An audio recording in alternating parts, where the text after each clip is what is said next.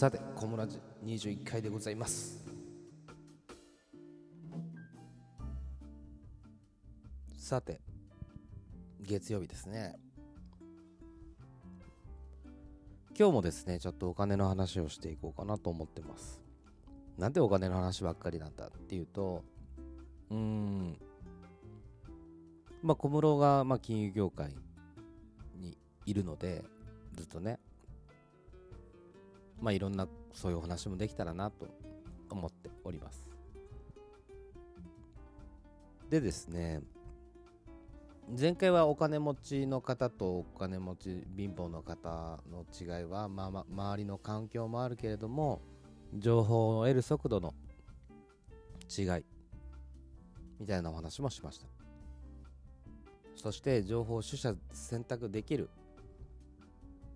力をつけないとという話をしましたけれども今日もそのお金持ちと貧乏人の話です。よくあの経営者でまあ、成功している人の多くはうんとですね好奇心が非常に強い社長が多いです。何事もやってみるっていうことですね。で失敗してる場合ももちろんたくさんありますけれどもうん。その失敗も何でしょう？あの自分のポケットマネーの範囲でできるとか、うん、大きな失敗をしないようなリスクヘッジもしているし、うんと、失敗した時にもリカバリーできるようなプランを立てているケースっていうのは多いんですよ。で、えーと、だから何事にもやってみよう挑戦してみようっていう力を持っていてその業界に参入する時の速度も非常に速いし、まあ、失敗した時の撤退の判断も非常に速いっていうのが、まあ、特特徴です。とはいえそんなのみんなができることじゃないからそんな簡単な話じゃないんですね。でも本当考え方一つなんですけどなんでリスクを恐れないかというとこれはもう本当考え方です。もう今日は経営者の脳の中です。いきますよ。例えば授業をやりました。100万円儲かりました。だけどあと1ヶ月早くお店を出していたらもしくは1ヶ月早く始めていたら200万円儲かったかもしれない。とするじゃないですか。貧乏人さんはこう考えるんです。100万円儲かったんだからよくやったよ俺。成功したよって思うんですよ。対してお金持ちさんは200万円を得る機会があったのに100万円しか儲からなかったんだから100万円マイナスだと考えるそれは失敗したって考えるんですね。ここは大きな違いです。逆もしかりです。例えば大きな安く買えるとかお得な案件があるとなった時に貧乏人さんはちょっとそれリスクがあるかもしれないし正しい情報かどうかわからないからやめとこう。対してお金持ちさんは安くやれるんだから正しい情報を集めてすぐに動く。もうその速度の違いですよね。まあじゃあ例えばうん、まあなんだろう、GoTo イート、GoTo トラベル、まあこの前ありましたけど、皆さんどれぐらい使ってますかね。私はトラベルは2回使って、えっ、ー、と、イートは、どんぐらいだろう。奥さんと合わせて2万円くらいかな。1万5千円か2万円ぐらいはプラスになってるんじゃないですかね。2万円お得にまあ食事ができてるわけですからね、十分ですよね、音で。あとは、まあ、PayPay とかね、楽天 Pay とかね、auPay とかね、D ポイントとかね、そういうものも、お得と思ったらすぐ手を出す。方と、聞いたことあるけど、よくわかんないからやらないと。いう人といろいろいると思うんですけど、やっぱりアンテナが非常に高い人はもうすぐ始めるんですよ。でまあお得をするじゃないですか。お得をしたらびまあ貧乏人の方はねそれを値引きされなかったとしてもいや定価で買ってるんだから別に損してないじゃんって考えるんですけどいや損してるんです。だって本当はその金額でやれたのに多く払ってるわけだから損してるじゃないですか。でこのリスクヘッジを求めすぎて正しい情報を得られずに得ようともせずに失敗をしている人っていうのは非常に多いです。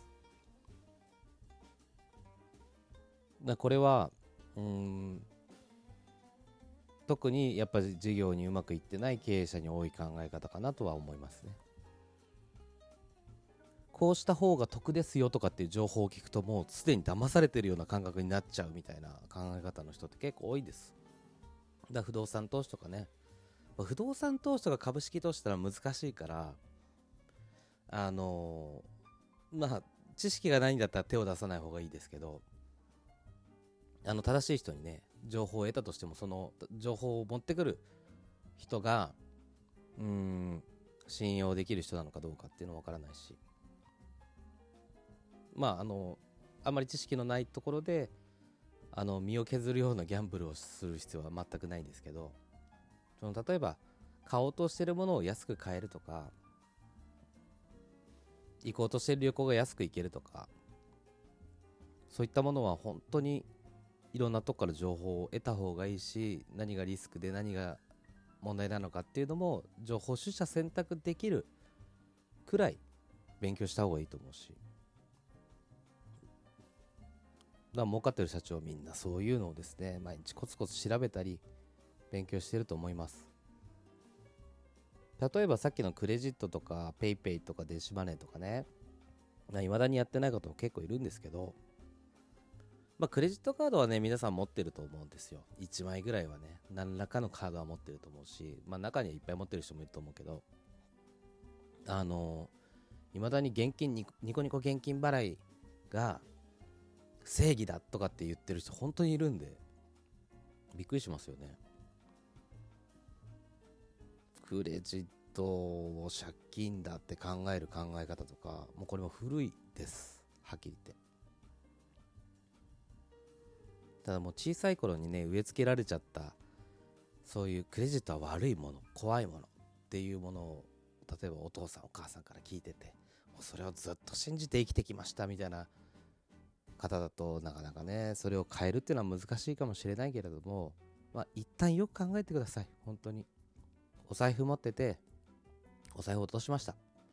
現金は返ってこないけどクレジットカード不正利用されても返ってきますから。だ海外行く時はね絶対にクレジットカード持ってきなさいって言うと思うんだけどあのそれが理由ですよ。現金なんて落としたらお財布なんかむしろすられる可能性が高いからねクレジットカードだけでせやってたら不正利用されないし不正利用されても保険で返ってくるわけで現金持ってたら全部パーです。絶対返ってこないからね日本みたいにね。まあそういったうん正しい情報情報を判断できるパワーっていうのはやっぱ生きる上でだいぶ必要なことだと思うんですよね。これは経営者に限らな限らないですよ。ほんと主婦の方もそう、サラリーマンの方もそう、フリーターの方もそう。何かリスクがあるからやめとこうっていう考え方よりはちょっとやってみていろいろ経験してみて失敗もするかもしれない。そこであ損をしたって思うこともあるかもしれないし。だけどそこの失敗があこうやったら失敗するんだ。こうやったらうまくいくんだってあると思うので。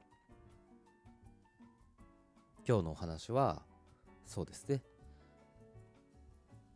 経営者のまあ一番最初に話したように